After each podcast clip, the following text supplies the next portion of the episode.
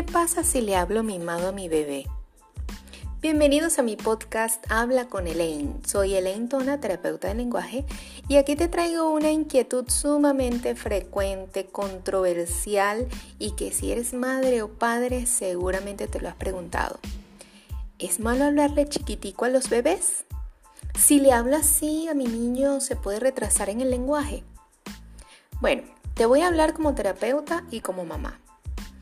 Y comenzaré diciendo que los padres somos los principales actores en la vida de nuestros hijos cuando son pequeños y todo lo que hacemos es tomado como un modelo que se copia de manera inconsciente.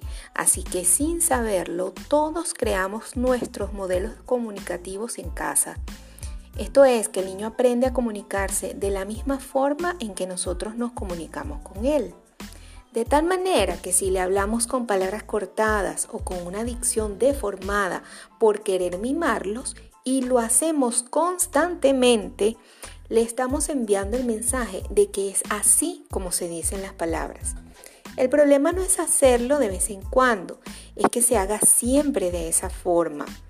Así es como se mantienen en el tiempo palabras mal dichas que vienen a formar parte del repertorio lingüístico del niño. ¿Qué consecuencias puede traer?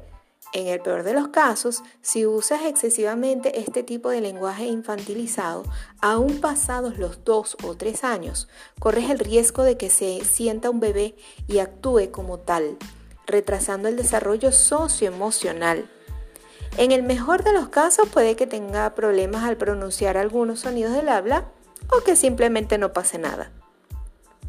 Si no quieres correr el riesgo, cuando llegue el momento del apapachamiento, te sugiero que le hables con una entonación que transmita ternura y amor, pero con palabras correctamente pronunciadas.